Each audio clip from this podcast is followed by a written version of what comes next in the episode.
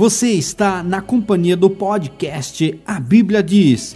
Seja bem-vindo e vamos lá para mais um estudo. Nossa fé, nosso amor, nosso carinho. Hoje nosso tema, atentando para o que as escrituras ensinam, atentando para o que as escrituras ensinam. Ao longo destes anos, nós temos trazido para você uma palavra fiel da parte de Deus e esse programa hoje vem despertando você para um assunto muito importante. Amém? Então, o nosso tema, atentando para o que as Escrituras ensinam, nós queremos ler Hebreus 2, versículo 1 ao 3. Portanto, convém-nos atentar com mais diligência para as coisas que já temos ouvido, para que em tempo algum nos desviemos delas. Porque se a palavra falada pelos anjos permaneceu firme, e toda a transgressão e desobediência recebeu justa retribuição, como escaparemos nós, se não atentarmos para uma tão grande salvação, a qual, começando a ser anunciada pelo Senhor, foi-nos depois confirmada pelos que a ouviram. Graças a Deus por esta palavra. Eu trago nesse estudo uma exortação da parte de Deus a você, meu amigo, que tem ouvido muito da fé da Igreja de Deus. Portanto, diz: convém-nos atentar com mais diligência para as coisas que já temos ouvido. Eu pergunto para você: você se preocupa com sua salvação? Se preocupa? Então deve atentar para as coisas que você tem ouvido. Você sabe o que é salvação? Será que para a salvação é necessário obedecer e atentar para o que as Escrituras ensinam? Será? Ou o que as Escrituras ensinam tanto faz obedecer ou não? Será que o que as Escrituras ensinam, ah, eu deixo para lá, não preciso obedecer, eu obedeço aquilo que eu quero? Será que é assim? No texto que li, deixa claro que toda transgressão e desobediência recebeu justa retribuição. Na sua opinião, quem tem autoridade para definir o que é transgressão e desobediência? Quem? Será que a igreja tem autoridade para transgredir ou desobedecer as Escrituras? Será? Ela tem esse poder? Como escaparemos nós se não atentarmos para uma tão grande salvação? Convém-nos atentar com mais diligência para as coisas que temos ouvido. Hebreus 2 e 1. Você sabe, meu amigo, o significado da palavra atentar? Atentar é levar em consideração, é pensar de modo reflexivo acerca de algo ou de alguma coisa. Quero trazer aqui o sinônimo de atentar. Atentar, olhar com atenção, contemplar, atender, notar, observar, olhar, reparar. O sinônimo de atentar é refletir, meditar, considerar, ponderar. Também o sinônimo de atentar é cuidar, interessar-se, preocupar-se por ou tratar, preocupar-se. Também o sinônimo de atentar é pôr em prática, começar, cometer, efetivar, empreender, executar, iniciar ou realizar.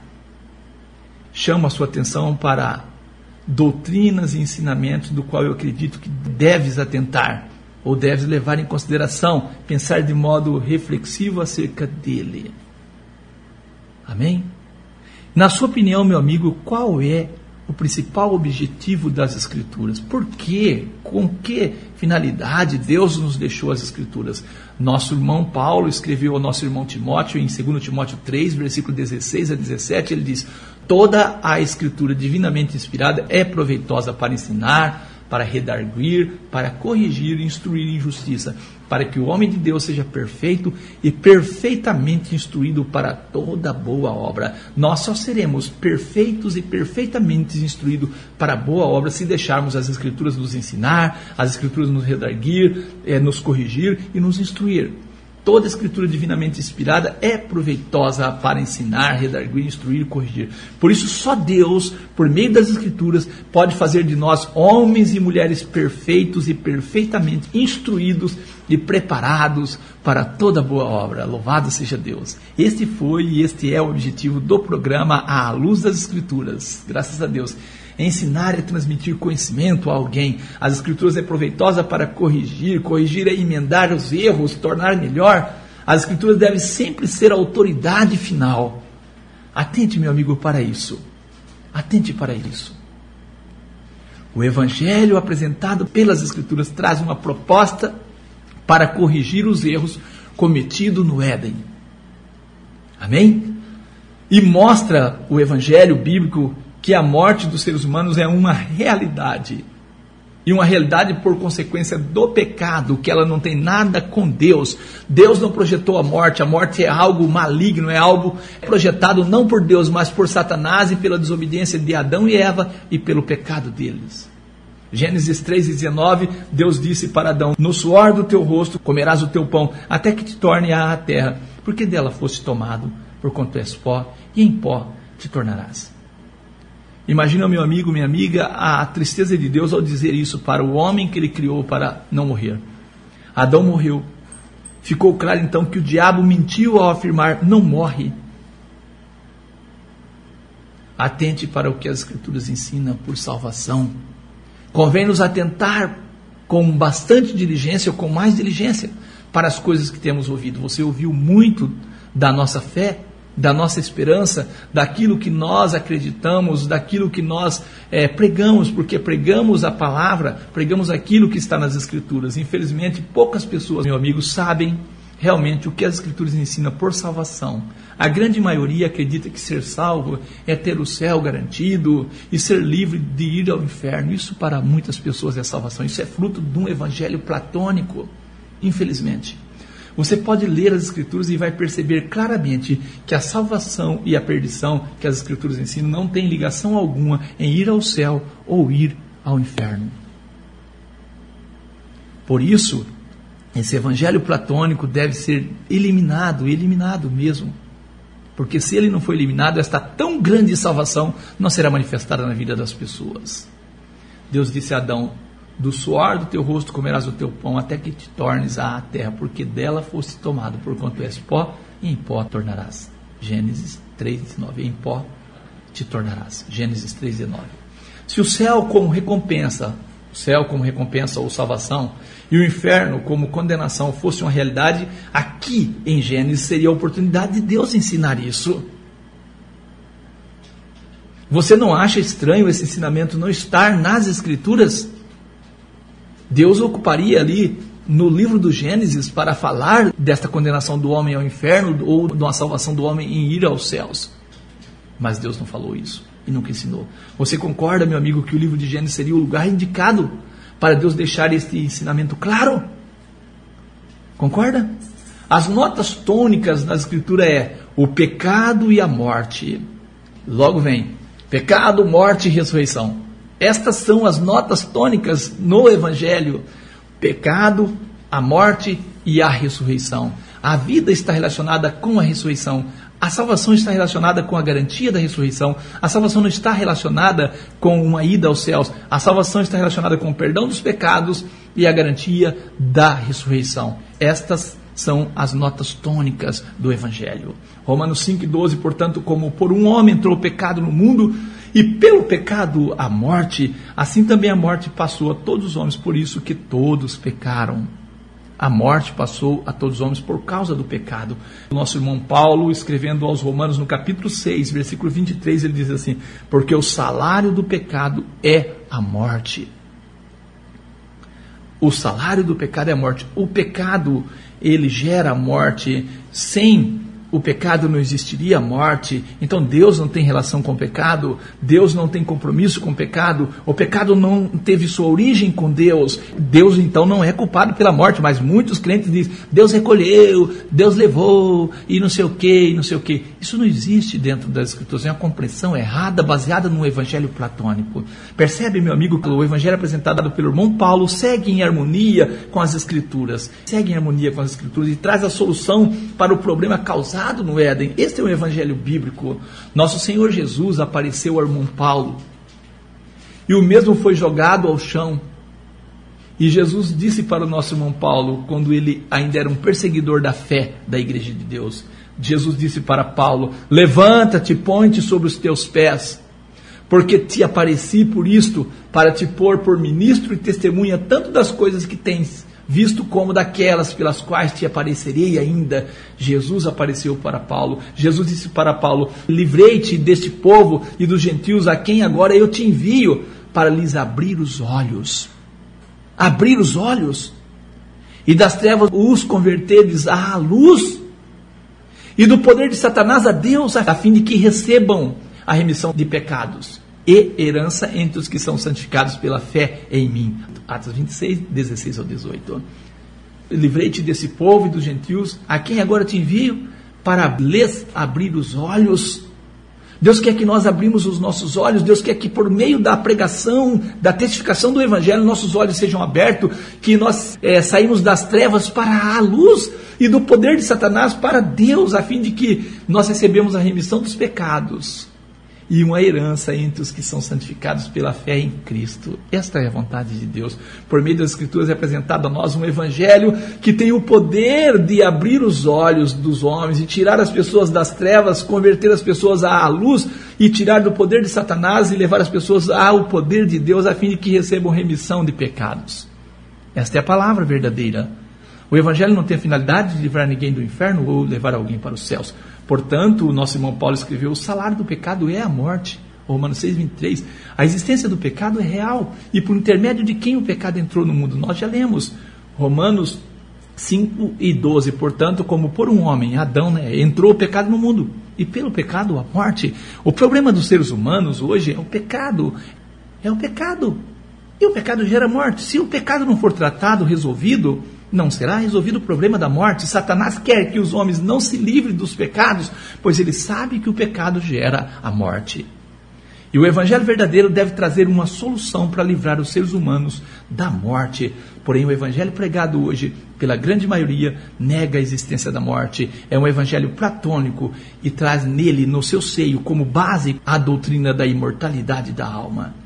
E ensina que através da alma, a pessoa, quando morre, morre o corpo, porém a alma está viva, estará viva no céu ou no inferno.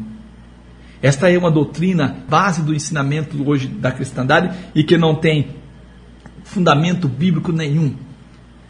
Esta doutrina não tem fundamento nem apoio das escrituras.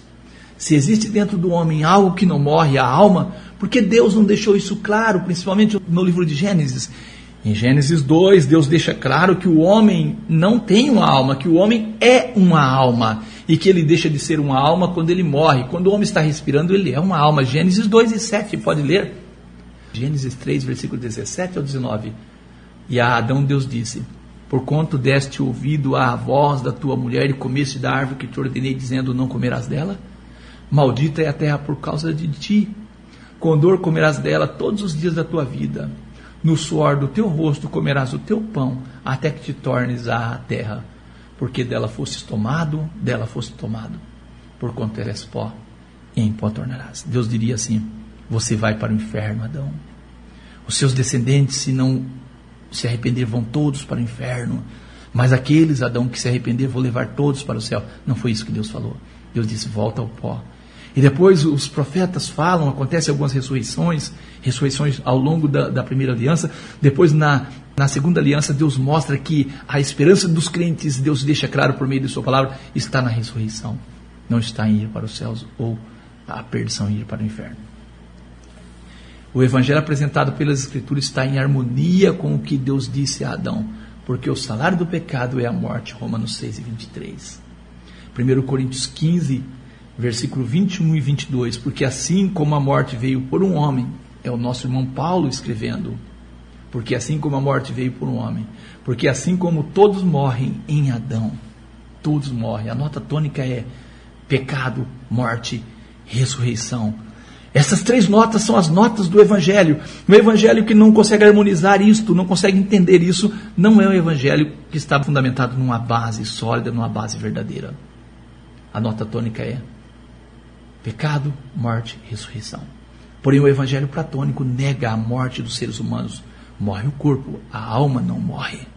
Convém nos atentarmos com mais diligência para as coisas que temos ouvido. Após a morte, a alma vai para o céu ou ao inferno. E lá cada um recebe segundo as suas obras. Esse é o ensinamento do Evangelho Platônico. Esta crença tem dificultado as pessoas a entender o que as Escrituras ensinam como salvação. E aí, a salvação perde o sentido.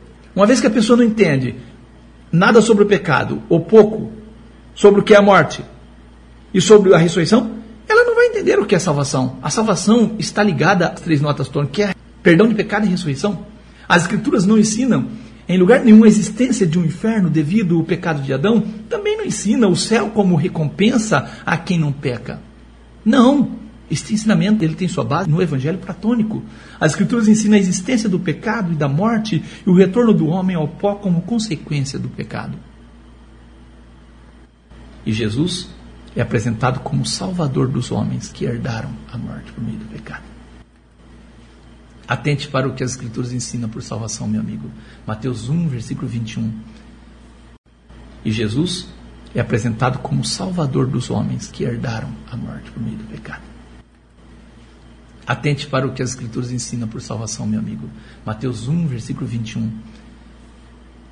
E dará a luz a um filho, chamará o seu nome Jesus, porque ele salvará o seu povo dos seus pecados. Mateus 1, 21. Jesus salvará o seu povo dos seus pecados. Essas foram as palavras do anjo a José quando intentava deixar Maria. O anjo apresenta Jesus como Salvador. Porém, aqui não é dito que Jesus salva do inferno. Seria também uma oportunidade do anjo fazer tal afirmativa a respeito dos céus ou do inferno. O anjo afirma: salvará dos pecados, porque foi o pecado que trouxe a morte. O diabo tem feito de tudo para impedir a salvação dos seres humanos. As palavras do anjo estão em harmonia, meu amigo, com o que aconteceu no Éden e com o evangelho pregado por nossos irmãos que deixaram os seus registros escritos nas escrituras. Infelizmente, a grande maioria das pregações a respeito da morte não estão em harmonia com as escrituras, mas sim com a mentira do diabo no Éden. Certamente não morrerás. Gênesis 3, versículo 4. Convém-nos atentar com mais diligência para as coisas que temos ouvido. Convém-nos. E para essa tão grande salvação. Amém? Este é o objetivo das Escrituras: despertar você, ensinar, corrigir, redarguir. Este é o objetivo das Escrituras. Como é possível Jesus livrar da morte? Como é possível? Nosso irmão Paulo, diante do rei Agripa, dá o testemunho da sua fé, falando quando Jesus lhe apareceu e como se deu a sua conversão. Jesus deixa claro que a humanidade se encontra com os olhos fechados, envolto em trevas e debaixo do poder de Satanás.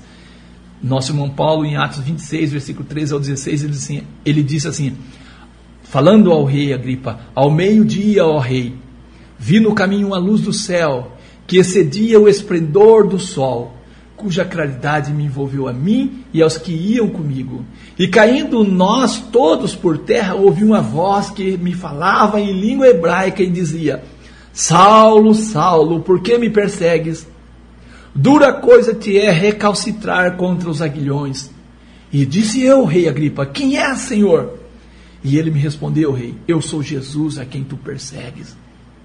Mas levanta-te, Paulo, põe-te sobre os teus pés porque te apareci por isso, para te pôr por ministro e testemunha tanto das coisas que tem visto, como daquelas pelas quais te apareceria ainda, livrando-te desse povo e dos gentios, a quem agora te envio, para lhe abrir os olhos e das trevas os converteres à luz e do poder de Satanás a Deus, a fim de que recebam remissão de pecados e herança entre os que são santificados pela fé em mim. Amém? Jesus fala da remissão de pecados. Você sabe o que é remissão de pecados? Sabe? Remissão de pecados, ação de remir, de perdoar. Entendeu?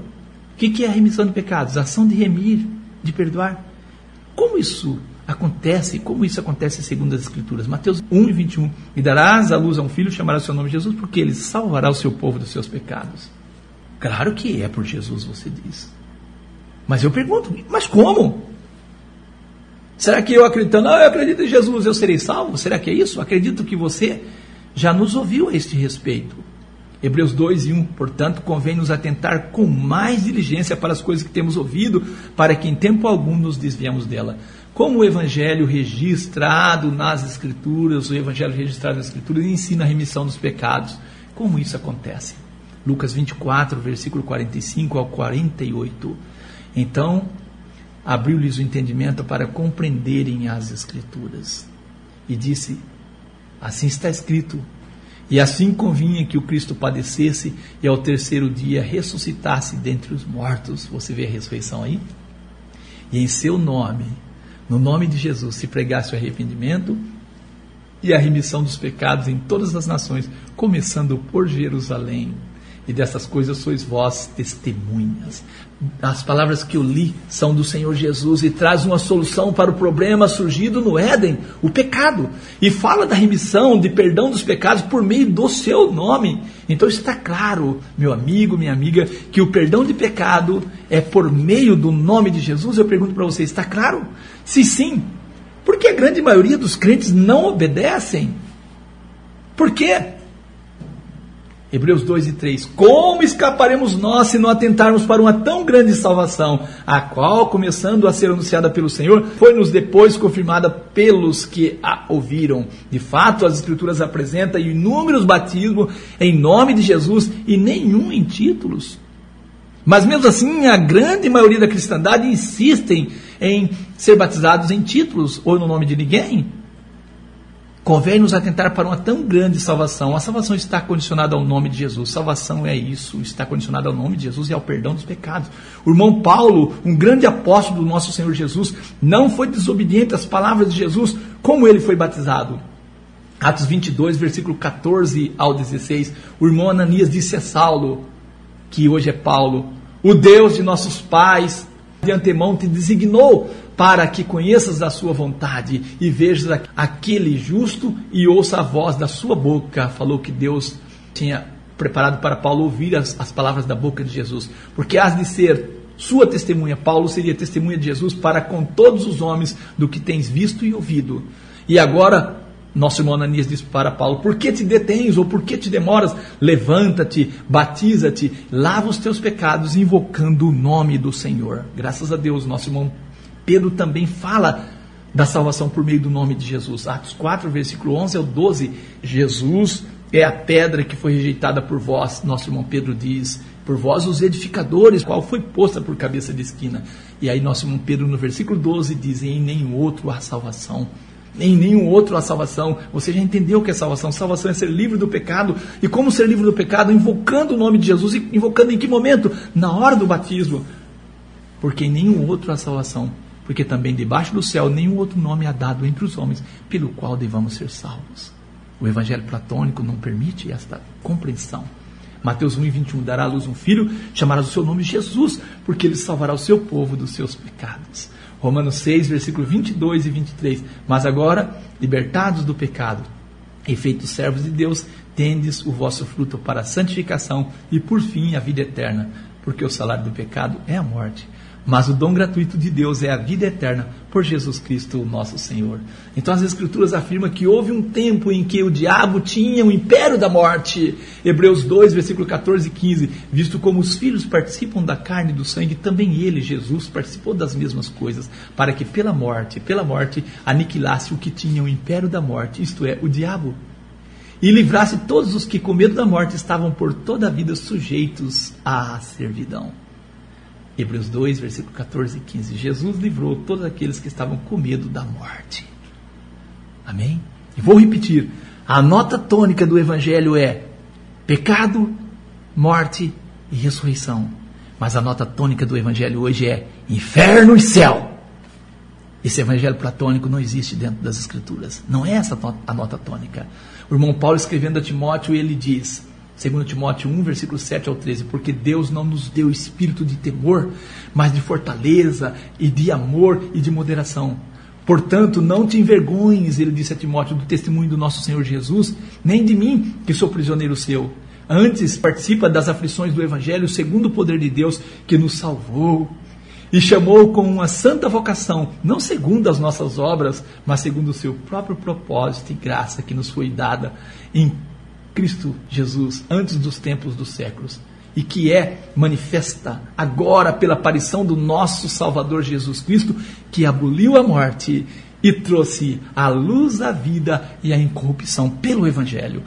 Pelo Evangelho. Se o Evangelho não for verdadeiro, não tem abolição da morte, nem traz luz e vida e incorrupção, se ele não for verdadeiro, se ele for um Evangelho platônico, que é o caso.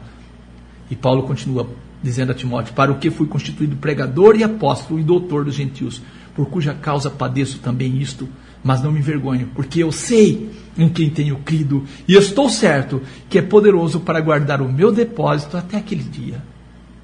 E ele diz ao nosso irmão Timóteo: Conserva o modelo das sãs palavras que de mim tens ouvido, na fé e no amor que há em Cristo Jesus. Eu digo para você, meu amigo, conserve também as palavras que você tem ouvido.